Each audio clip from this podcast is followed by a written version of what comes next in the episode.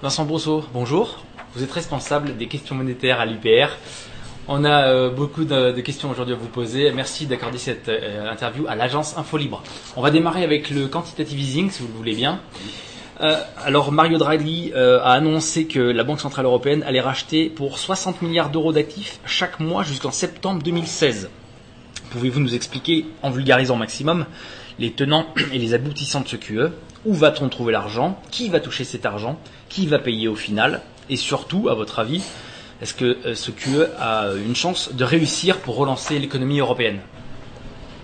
Alors oui, euh, en vulgarisant au maximum, c'est effectivement les points qu'il faut voir, d'où ça vient, où ça va, et euh, si ça a une chance de réaliser l'effet que Mario Draghi espère. Mais il y a aussi un quatrième aspect qui est euh, la particularité de la zone euro, euh, qui est la différence des États-Unis, n'est pas un seul pays, mais plusieurs pays.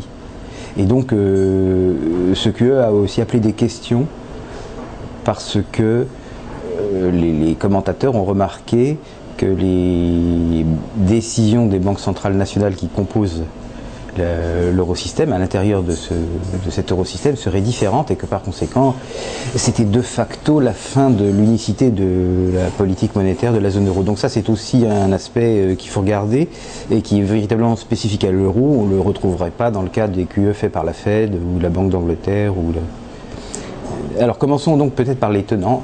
D'où vient l'argent?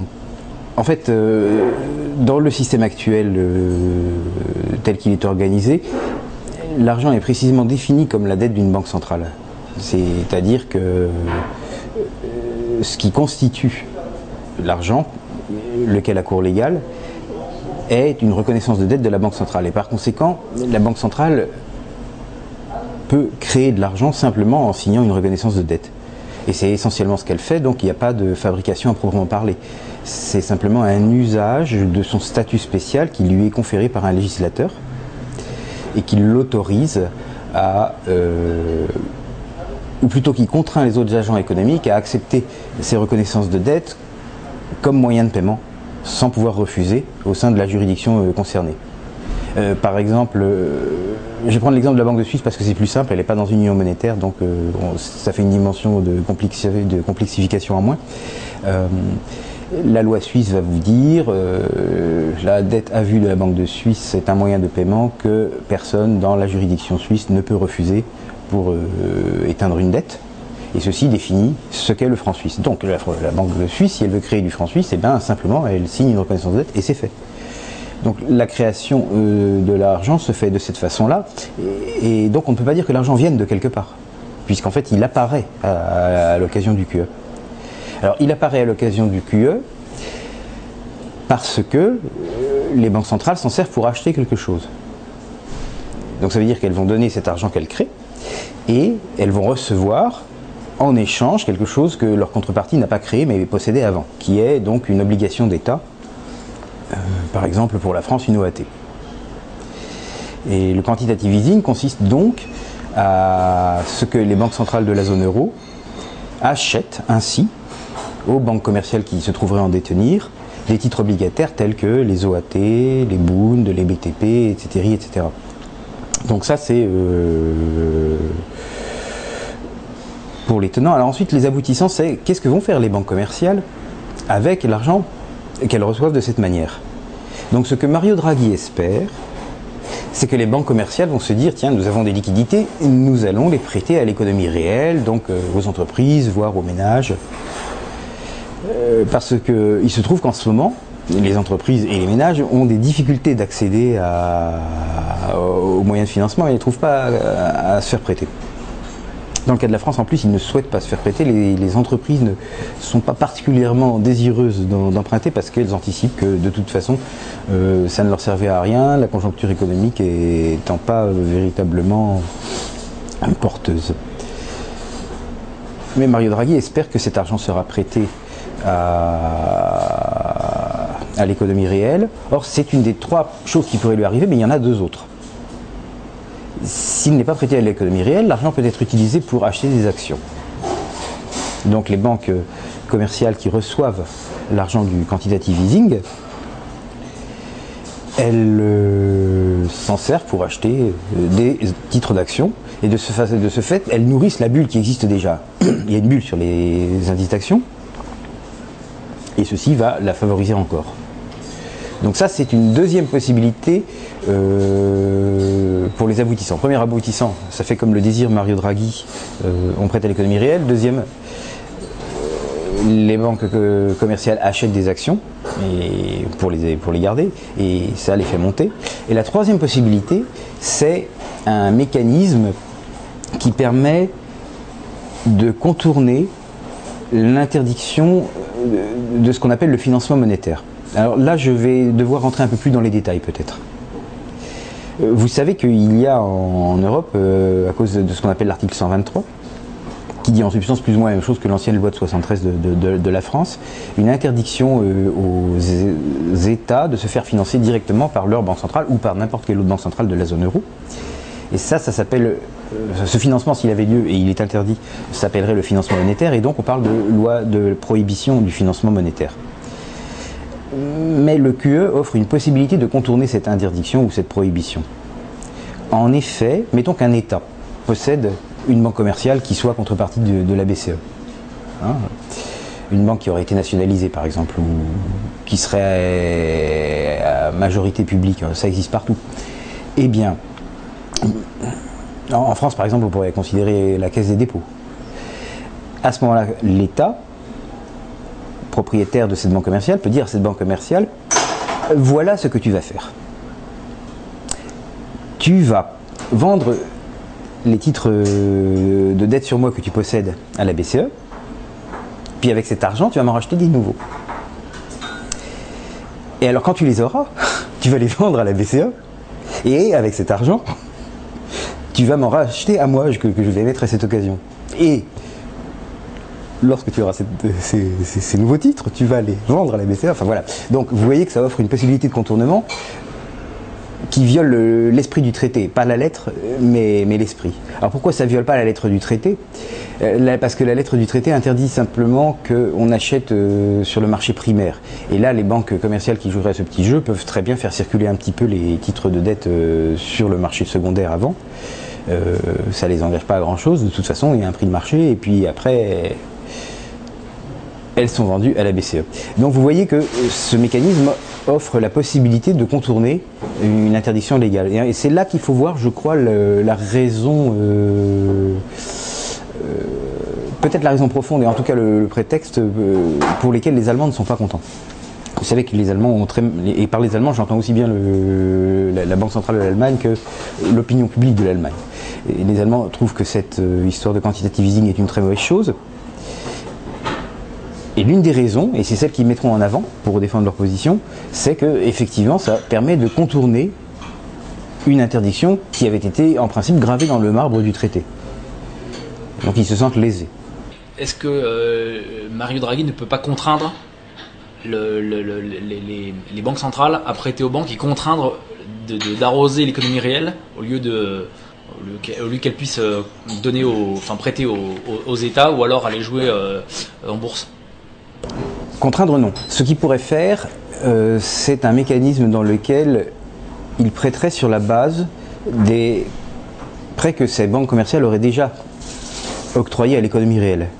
Évidemment, il faudrait amorcer la pompe, mais ensuite, plus une banque commerciale aurait prêté à l'économie réelle, plus elle pourrait accéder à la liquidité centrale euh, euh, par ce mécanisme-là. Ils y ont pensé, hein, à vrai dire, à la BCE. la raison pour laquelle ils ont renoncé, c'est qu'ils ont estimé que s'ils faisaient ça, bah, les banques commerciales diraient simplement bon, ça ne nous intéresse pas. Et ne viendraient pas se servir. Et alors, d'ailleurs, le fait qu'ils aient estimé ça, donc, euh, laisse à penser que l'espoir que Mario euh, Draghi fonde sur le quantitative easing est, fallacieux. Parce que si vous savez que c'est comme ça, à ce moment-là, vous vous doutez bien que parmi les trois possibilités que j'ai citées tout à l'heure d'utiliser l'argent, donc euh, faire comme il faut pour l'économie réelle, ou bien alors acheter des actions, ou bien alors contourner le financement, euh, la prohibition du financement monétaire, sachant que les banques commerciales n'ont pas souhaité se montrer très intéressées euh, lorsqu'on a évoqué la possibilité d'un mécanisme qui aurait lié le, financement qu'elles recevaient au financement qu'elles auraient donné à, l'économie réelle. Enfin, en gros, elle avait dit, ben, dans ce cas-là, c'est bien simple, on ne viendra pas se servir. on peut à ce moment-là imaginer que l'argent qu'elles recevront du QE, elles ne vont pas l'utiliser particulièrement pour financer l'économie réelle. Ça coule de source. Je pose une question, mais par rapport, par rapport à la France, j'ai vu qu'en début de semaine, euh, la France avait levé, euh, il me semble que c'est à peu près 10 milliards à des taux négatifs, c'est-à-dire que, euh, c'est-à-dire qu'elle récupère de l'argent. est-ce que, est-ce qu'elle va, est-ce que la France va être intéressée pour récupérer de l'argent de la part des banques qui vont aller servir à, la Banque Centrale Européenne? Euh, mais ça, ça ne concerne pas euh, la, France. Enfin, à moins que vous ne soupçonniez la France de vouloir contourner la prohibition dont je parlais tout à l'heure, mais sinon, elle n'est pas concernée, la France. C'est un deal entre euh, les banques commerciales françaises et, la BCE, enfin, en cette occurrence, la Banque de France. Donc, est-ce que votre, votre, question se décompose en, deux, sous-questions La question, est-ce que les banques commerciales françaises vont souhaiter vendre leurs OAT à la Banque Centrale Européenne? C'est la première question. Et la deuxième, c'est est-ce que le fait que les, taux pour euh, la partie courte de la courbe se, trouvent être négatifs va changer quelque chose? Alors non, ça ne va pas changer quelque chose. Euh, au contraire, si les taux sont négatifs, ça veut dire que ces, titres d'obligation sont très chers, hein, puisque le prix, vous savez, euh, augmente quand le taux diminue. Donc un taux négatif veut dire que l'OAT ou le BTA ou le BTF est super cher. Et donc euh, les banques commerciales françaises seront d'autant plus contentes d'aller les vendre à la BCE, en plus super cher. Donc ça leur plaît plutôt. Et euh, par rapport à la question, euh, qui au final va payer ce QE Et est-ce qu'à votre avis, est-ce que ce QE a une possibilité de réussir pour la relance de l'économie européenne? Ben, D'après ce que je viens de vous dire sur,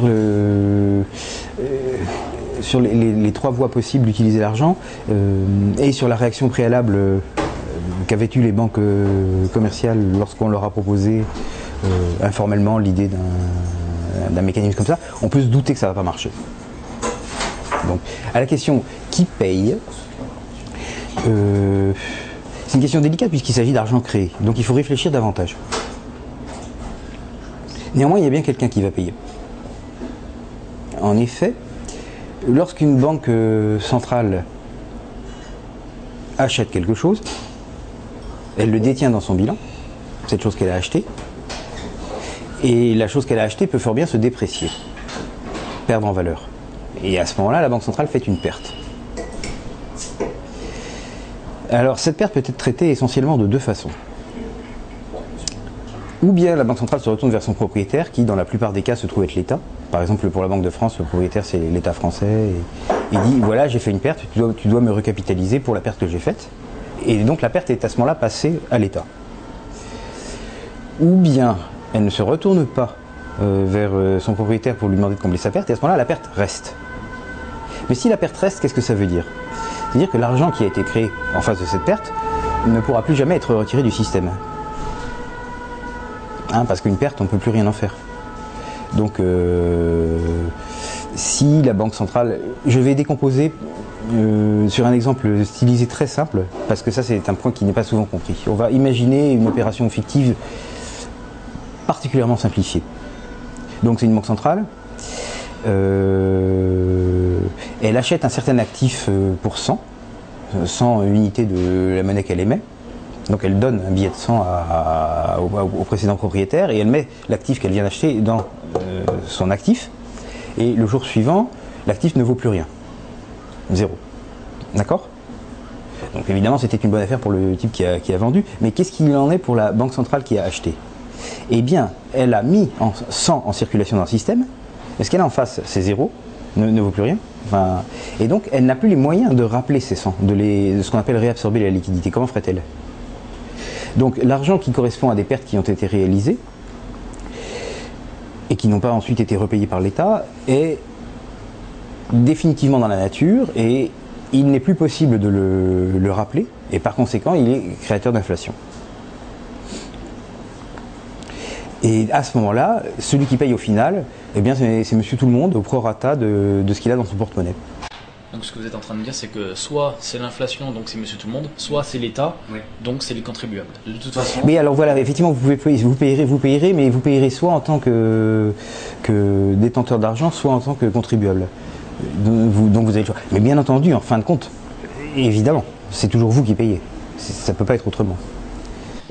Je vous pose une question un petit peu, euh, un petit peu compliquée peut-être. Euh, est-ce que selon vous, il y a un lien entre la fin du QE américain qui a été annoncé fin 2014 ou mi-2014 et euh, ce QE européen? Non, je crois pas. À vrai, dire, les, disputes qui existent entre la Bundesbank et, la Banque Centrale Européenne au sujet du QE européen sont beaucoup plus anciennes que, six mois. Donc le plan était le, plan a été discuté depuis longtemps. Il me semble me souvenir qu'il l'était déjà au moment où moi j'ai quitté la BCE il y a, il y a, 13 mois. il, était considéré, il était considéré comme une possibilité. Et donc euh, j'imagine pas que la fin du QE américain ait pu servir de, déclencheur. En plus, on ne voit pas très bien quel serait le rapport. Pourquoi la BCE a attendu si longtemps? Pour tenter de faire un QE Alors, euh, la réponse se trouve dans, l'excellent article que j'ai fait sur, euh, euh, sur elle-même. Elle a attendu si longtemps parce qu'elle n'est pas complètement maîtresse de ce qu'elle fait, parce qu'il y a un conflit entre les banques centrales qui constituent la zone euro. Pour le représenter de façon simple, ce conflit oppose la Bundesbank d'un côté à toutes les autres de l'autre, mais la Bundesbank a un certain poids, et par conséquent, le simple fait qu'elle soit minoritaire ne suffit pas à la faire taire ou à, l'empêcher de, retarder. Donc la raison pour laquelle ça s'est pas fait avant est très certainement due à l'opposition euh, féroce et acharnée que la Bundesbank a montré contre ce projet.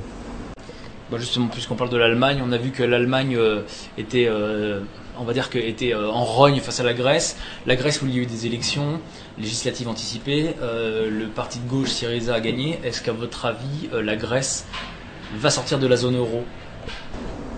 Alors, je pense que ce n'est pas l'intention de, la personne qui vient de gagner les élections de faire sortir la, Grèce de la zone euro. Cependant, il faut bien noter que sa position officielle contient des contradictions internes. Hein, puisqu'il dit à la fois je ne veux plus de l'austérité, je souhaite que l'austérité soit desserrée, etc., euh, etc. Et d'autre part, je souhaite que mon pays reste dans l'UE et dans la zone euro. Or, on voit mal comment il pourrait euh, faire les deux, parce qu'il ne peut pas desserrer l'austérité comme ça. Il est endetté. Et donc, euh, pour que ça se desserre, il faudrait au moins que ses créanciers soient d'accord. C'est un minimum. Si les créanciers de la Grèce ne répudient pas les, créances qu'ils ont sur la Grèce, la Grèce ne peut pas les y contraindre. Et la seule possibilité qu'elle aurait alors d'y échapper, ce serait effectivement de, changer de monnaie. Et encore n'y échapperait-elle pas mais parce que euh, d'un point de vue théorique et formel, les, dettes qu'elle a en euros continueraient d'exister, mais ça serait comme les emprunts russes, quoi. Donc à votre, à votre avis, euh, la Grèce va rester dans la zone euro et Syriza va devoir se coucher oui. en acceptant les conditions des créanciers. C'est le plus probable. C'est d'ailleurs ce qui s'est passé avec son prédécesseur qui, euh, quand il a fait campagne avant d'être élu, avait dit lui aussi qu'il euh, se battrait contre l'austérité et qu'il tiendrait tête à la Troïka. Vous avez bien vu qu'une fois qu'il a été aux affaires, il n'a pas particulièrement... Euh, soit il n'a pas pu, soit il n'a pas voulu s'opposer à la Troïka.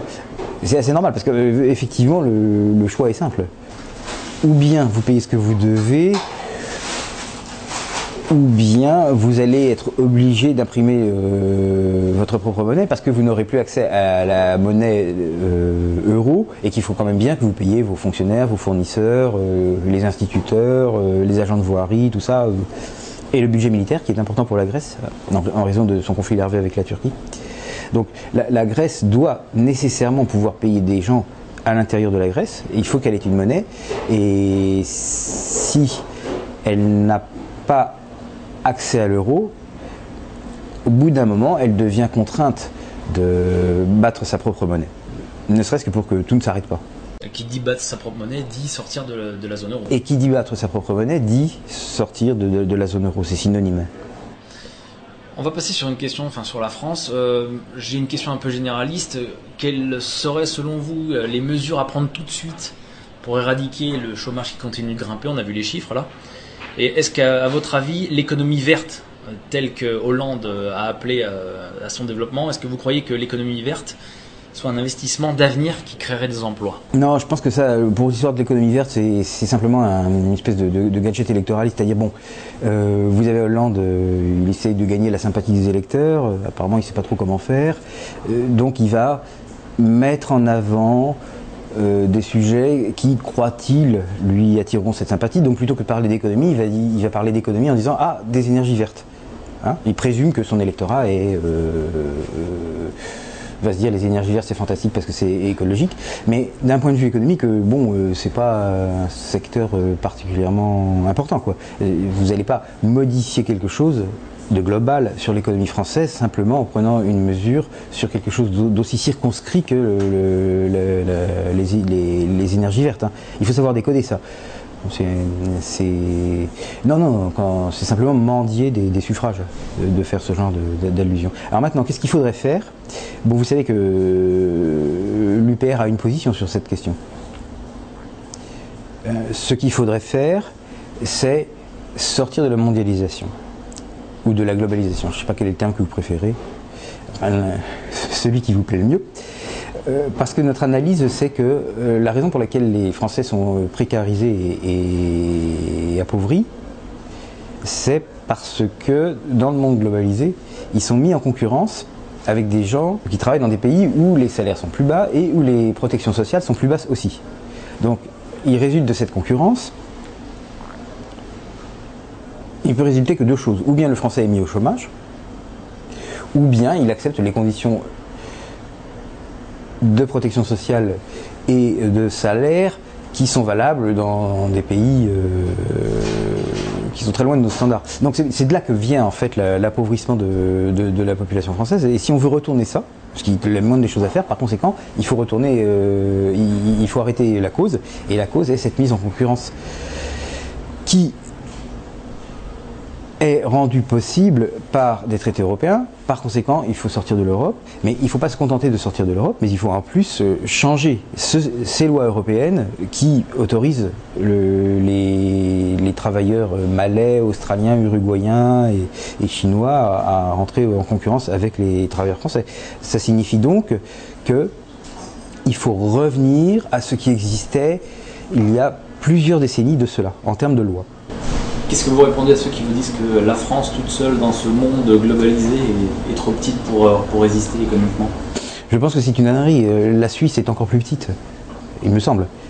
Euh, je ne fais pas particulièrement l'impression d'un pays malheureux ou opprimé. Et elle arrive très bien à se permettre de n'être ni dans l'UE, ni dans, l'OTAN, ni dans la, la, zone euro. Et quoi Elle est sept fois plus petite que la France? Elle doit être six fois plus petite en termes d'économie et huit fois plus petite en termes de population. Enfin, c'est pas la même échelle.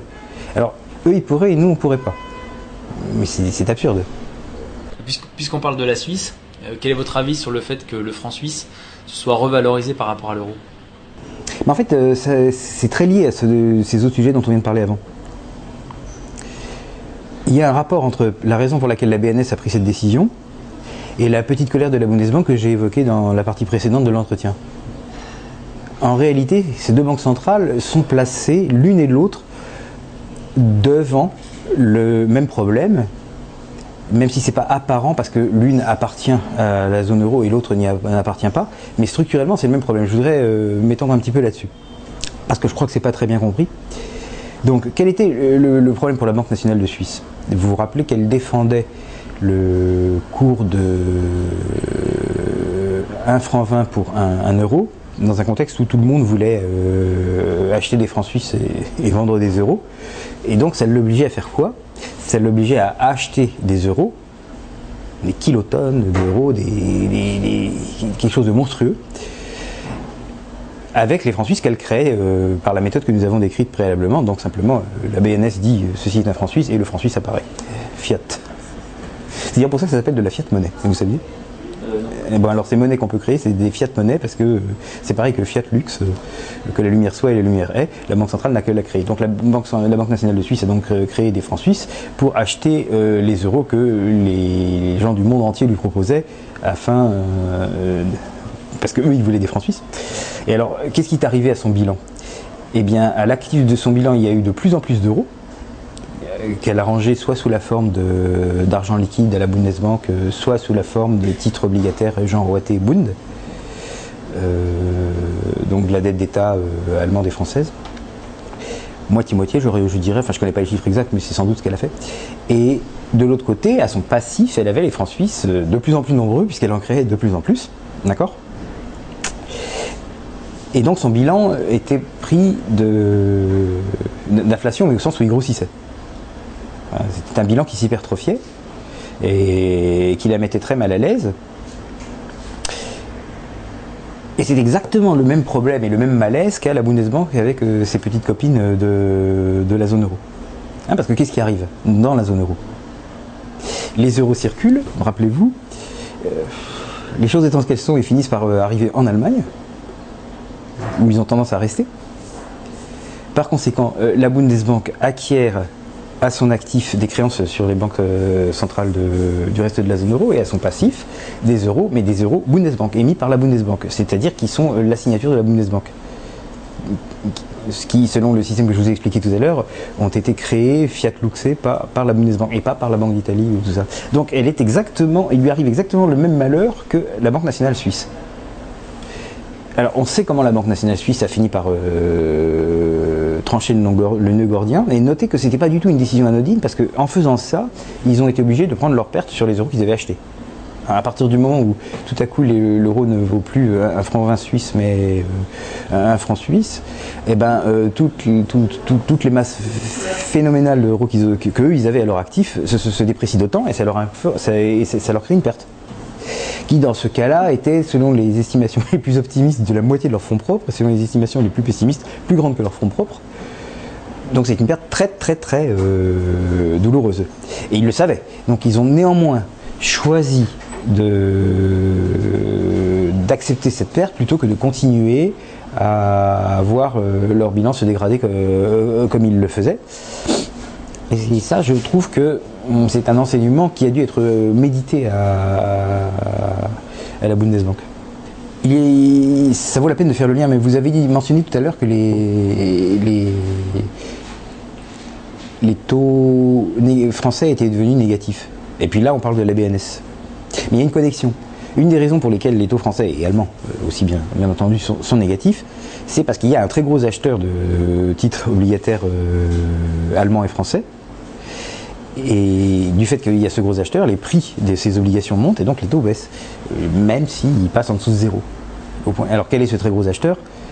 Qui a pu avoir un besoin urgent de, ranger des, masses considérables d'OAT et, de Boon dans son portefeuille?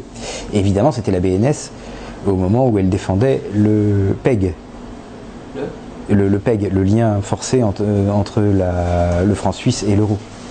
Donc, euh, tous les euros qu'elle recevait, elle les mettait là. Et, c'est pour ça que, vous avez des, déformations sur la courbe des taux françaises et allemandes sur les maturités courtes. C'est parce que euh, les, taux deviennent très négatifs, même plus qu'ils ne devraient, parce que quelqu'un a, surpayé les, les, titres français et allemands, et ce quelqu'un était la BNS. Nous avons proposé un article sur le site de l'agence Infolibre à propos de l'OCS, l'Organisation de coopération de Shanghai, qui serait véritablement le pouvoir fondateur des BRICS. Est-ce que selon vous, cette organisation est si puissante et si importante qu'il y paraît Peut-elle faire contrepoids au FMI ou à la Banque mondiale Et a-t-elle l'intention de créer une monnaie rivale au dollar qui pourrait leur servir dans des échanges internationaux donc je ne pense pas que une, organisation qui contienne à la fois la Russie et la Chine euh, veuille fabriquer une monnaie euh, euh, commune. D'une part parce que la Chine est très contente avec sa propre monnaie qu'elle gère de la façon qui lui plaît et, comme elle l'entend, et qu'elle a probablement pas envie que quelqu'un d'autre s'en mêle. Et d'autre part, parce que la Russie comme la Chine ont sous les yeux l'exemple d'une union monétaire qui fonctionne pas très bien, et ça ne devrait pas les inciter à vouloir en faire une elle-même. Parce que, enfin, d'autant plus que la, Russie et la, Chine sont plus hétérogènes entre elles que, ne le sont les, pays de la zone euro. Donc, quel sens ça aurait? Bien, alors, l'Afrique du Sud, ça n'a rien à voir. Et, vous voyez quoi. Donc une monnaie des, BRICS, euh, ça me paraît tout à fait pas plausible. Alors, est-ce qu'ils peuvent, euh, est-ce que cette organisation peut faire contrepoids au FMI et à la Banque euh, mondiale? Bon, alors, la Banque mondiale, il n'y a pas tellement besoin de faire contrepoids parce que c'est pas une organisation très puissante, mais au FMI, je dirais que la réponse est non parce que ce qui se passe avec le FMI, c'est que le FMI prête des dollars. C'est ça qui, fait son intérêt. Et une organisation concurrente ne serait pas en mesure de prêter beaucoup de dollars ils ont, ils ont bien l'intention de s'échapper du dollar. La Chine, la Chine, la Russie, l'Iran veulent faire des échanges internationaux sans dollars. Oui, ça c'est vrai. Euh, mais ça n'est pas euh, mettre des bâtons dans les roues du FMI, c'est essayer euh, de développer quelque chose entre eux. Je pense d'ailleurs que c'est une très bonne idée. Il faut voir comment ça se concrétise. si vous ne le faites pas, enfin ce qui est la situation générale aujourd'hui, c'est que quand vous faites du commerce international, euh, le vendeur demande à l'acheteur de le régler en, dollars. Donc de ce fait-là, euh, les dollars ont une très grande importance parce que c'est la monnaie dont tout le monde se sert. Quoi. Et parce que vous savez que si un jour vous avez besoin d'acheter quelque chose, il faudra euh, d'une façon ou d'une autre vous, procurer des dollars. Alors la façon dont on peut envisager de contourner la chose est effectivement de mettre au point des systèmes de trades bilatéraux dans l'une ou l'autre des monnaies euh, des deux parties concernées. Ça c'est vrai, mais c'est un système qui au début a ses limitations parce que ça ne concerne que les deux pays en question. D'une part, et puis j'imagine que ça ne sera pas instantané, c'est-à-dire qu'il y aura toujours des choses qui seront échangées entre la Russie et, la Chine pour lesquelles il y aura des règlements en dollars, par exemple du matériel militaire. Hein, vous savez que la Chine achète du matériel militaire à la Russie, qui en fabrique, ça me paraît douteux que du premier coup les Russes acceptent de se, faire payer en rouble. Mais enfin, on ne sait jamais, à, long terme ça peut arriver. Le problème c'est qu'il faut atteindre une certaine masse critique d'échanges en rouble. Je dis en rouble parce que l'autre, la monnaie de la Chine, n'est pas convertible, donc de toute façon, les trades bilatéraux en yuan euh, se heurtent à des difficultés techniques. Mais mettons que vous tradiez en rouble entre la Russie et la Chine, eh bien, ça ne devient véritablement une, possibilité de contourner le dollar que lorsque vous avez atteint une certaine masse critique. C'est-à-dire qu'il y a suffisamment de, biens et services qui sont échangés entre ces deux pays-là et qui sont facturés dans cette autre monnaie, qui n'est pas le dollar, pour que ça puisse valoir la peine pour des parties tierces de se mettre aussi à, je reviens sur ma question de tout à l'heure, je, je, rappuie encore une fois. Je vous ai parlé tout à l'heure de monnaie, euh, de monnaie euh, unique entre ces différents pays. Oui. Est-ce qu'il y aurait pas, est-ce que ce serait pas intelligent de leur part de mettre en place une monnaie unique adossée à quelque chose, je sais pas, euh, quelque chose qui vaut, qui, vaut quelque chose, je veux pas dire de l'or, mais du pétrole ou je ne sais quoi, de façon à, à, faire une monnaie qui leur permette de faire ces échanges facilement entre eux. Non, en fait, le problème d'adosser une monnaie, c'est que ça n'est plus possible de nos jours. Euh, vous savez que dans le temps, la monnaie était euh, adossée à l'or, et même plus précisément, c'était l'or. Mais on ne pourrait plus aujourd'hui. Parce que, entre-temps, il y a eu des monnaies qui étaient adossées à l'or et qui se sont désadossées. L'exemple le plus récent, c'est les États-Unis. Mais euh, il y en a eu d'autres. Après la Première Guerre mondiale, la, couverture or du franc a changé, par exemple. Et maintenant que les gens savent qu'une monnaie euh, gagée sur l'or n'est pas inconditionnellement gagée sur l'or, mais qu'elle peut être dégagée partiellement ou totalement, ils le savent, on ne peut plus empêcher qu'ils le sachent. C'est terminé, ils ont compris. Et donc, euh, on ne peut jamais avoir de monnaie qui soit proprement euh, gagée sur l'or parce que ça vaudra toujours moins cher qu'un lingot d'or de la même valeur nominale. Alors, il y a d'autres problèmes, notamment le fait que bon, l'or, ça allait pour monétiser les échanges au 19e siècle. C'est là que ça a commencé à coincer d'ailleurs. Mais la quantité d'or euh, disponible sur la planète n'augmente pas aussi vite que le, PIB de la planète. Et donc au bout d'un moment, le PIB de la planète est trop grand pour que ce soit réaliste de monétiser avec de l'or, ou alors il faudrait payer avec de la poudre d'or très fine. Et il y a un problème physique qui se pose là. Un problème vraiment mécanique. Ça n'est plus possible. Euh, une autre question, alors je voulais parler un petit peu de la BRI, la Banque des règlements internationaux. Est-ce que vous pouvez nous dire euh, quel est le rôle de la BRI euh, parce qu'on parle de la BRI comme la, banque mère de toutes les banques centrales. Euh, pouvez nous dire son rôle dans le monde globalisé? Euh, ouais, mais son rôle n'a pas changé euh, dans le monde globalisé. Ça a toujours été le même, même dans le monde pas globalisé, même dans le monde pré-guerre. euh, enfin, elle est très importante et on n'en parle absolument jamais. Mais son rôle est très technique aussi. C'est-à-dire, qu'est-ce qu'elle fait? Elle permet à des acteurs internationaux de, se faire des chèques les uns aux autres. Au départ, c'est pour ça qu'elle est née, et c'est toujours ça qu'elle fait.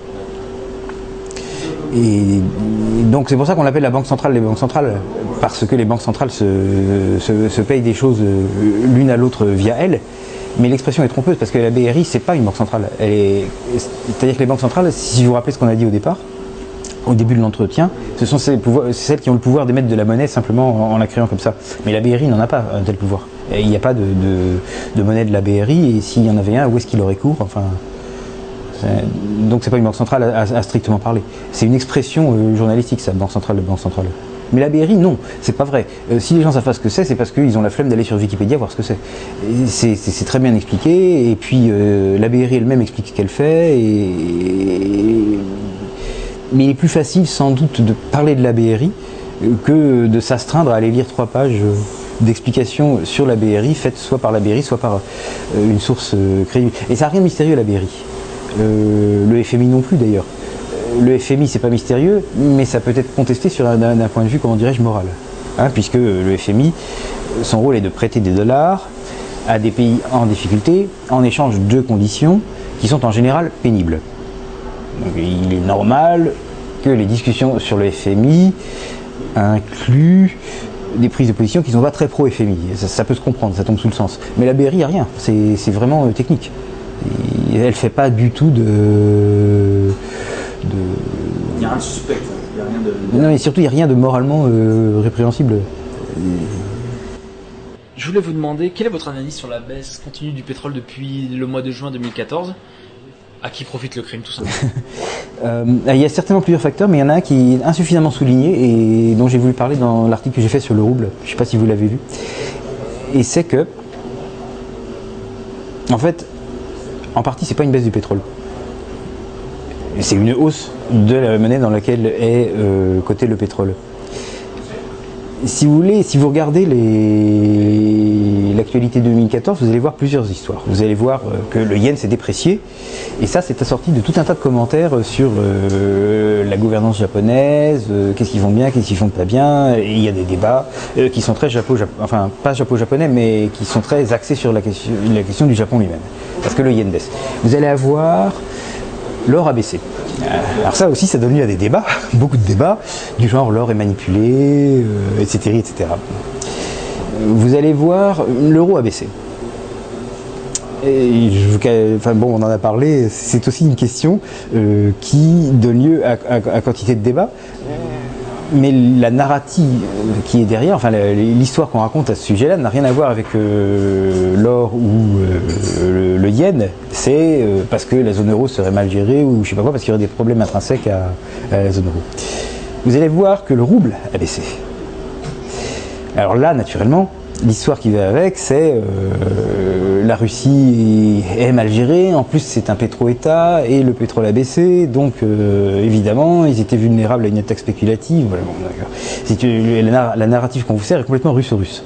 C'est axé sur la Russie. Et je pourrais continuer. Mais en fait, ces quatre histoires qui ont l'air complètement séparées et qui sont présentées comme des choses séparées, avec des, explications euh, séparées dans des contextes séparés, faisant appel à des notions qui n'ont pas grand-chose à voir avec les unes avec les autres, si elles arrivent toutes les quatre ensemble, c'est qu'elles ont un point commun. À savoir, dans les quatre cas, c'est une hausse de l'autre truc et pas une baisse de la chose dont on parle. Donc ce qu'on appelle le cours du yen, c'est le cours du yen en dollars. Ce qu'on appelle le cours de l'or, c'est le cours de l'or en dollars. Ce qu'on appelle le cours du rouble, c'est le cours du rouble en dollars. Et ainsi de suite. Et évidemment, si le dollar monte, chacun de ces cours, par définition, ne peut que, que baisser. C'est c'est inévitable.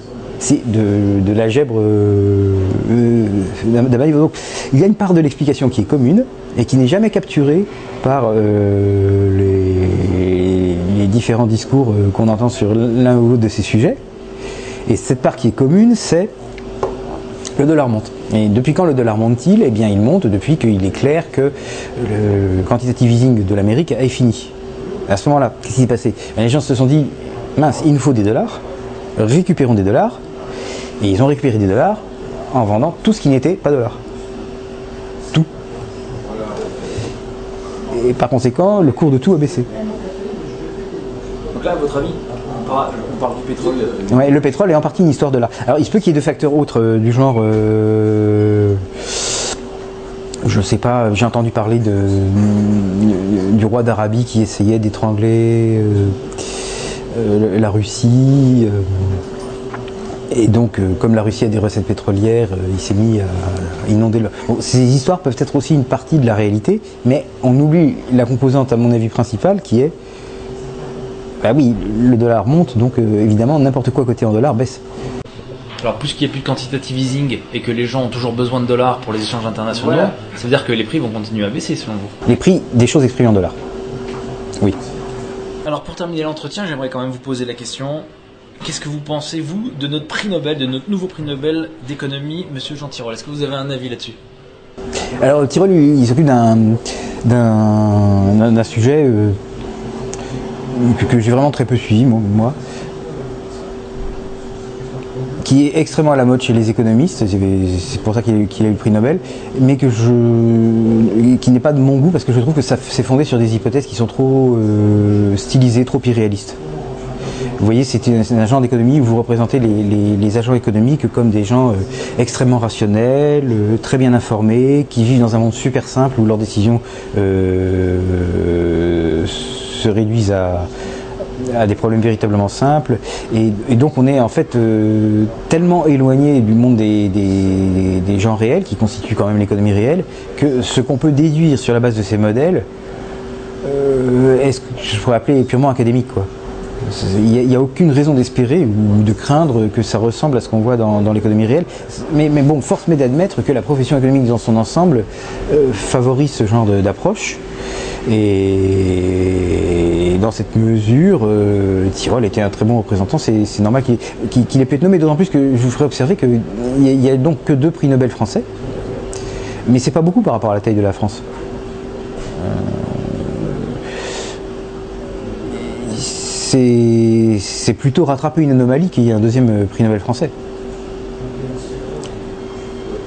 Le fait, c'est que euh, comme ce monsieur a eu le prix Nobel, on va beaucoup s'appuyer sur ses thèses et sur, ses, sur son travail pour On va- justifier, pour ah, justifier, voilà. pour On va se servir de ce qu'on croit comprendre de ses thèses et de son travail pour justifier ce qu'on a envie de justifier. C'est toujours pareil. Mais ça n'a, primo, ça n'aura pas forcément de rapport avec ce que lui il a dit. C'est une chose importante. Et secondo, ce que lui il a dit n'aura pas forcément de rapport avec l'économie réelle, ce qui est aussi une chose importante. Mais ça se vend bien quoi. C'est un petit peu similaire à l'exemple que vous utilisiez tout à l'heure euh, de, de Hollande qui dit je vais faire des énergies vertes. Vous savez? Bon, c'est ça. Hollande a envie de gagner de la sympathie de quelqu'un, il ne sait pas comment faire. Alors, il parle d'un truc dont, pense-t-il, euh, la, personne en face est, entichée. Hein Écologie, énergie verte. Bon, ben, c'est un petit peu le même principe quand vous appuyez vos discours sur euh, oui, mais Jean Tirole a dit que vous, vous vous faites référence à quelque chose qui, croyez-vous, va provoquer une certaine réaction chez votre interlocuteur, une réaction de soutien et de support. Ah, Tirole, euh, si le prix Nobel, donc voilà. Oui, c'est un peu la même technique. Mais si on regarde sur la substance du discours, il n'est pas changé. La substance du discours de Hollande, euh, bah, il nous propose toujours la même chose, énergie verte ou pas énergie verte. Et les gens qui vont s'appuyer euh, sur Tyrol pour justifier leur thèse, je vous invite à faire l'expérience, euh, ils vont proposer exactement ce qu'ils proposaient avant que Tyrol n'ait été prix Nobel. Donc la substance, elle, elle est inchangée. Il faut faire euh, la distinction entre euh, ce genre de petits gadgets rhétoriques, comme les énergies vertes ou le prix Nobel, et euh, ce que dit vraiment la personne. Vous voyez ce que je veux dire? Vincent Brousseau, je vous remercie pour cette interview. Merci à vous.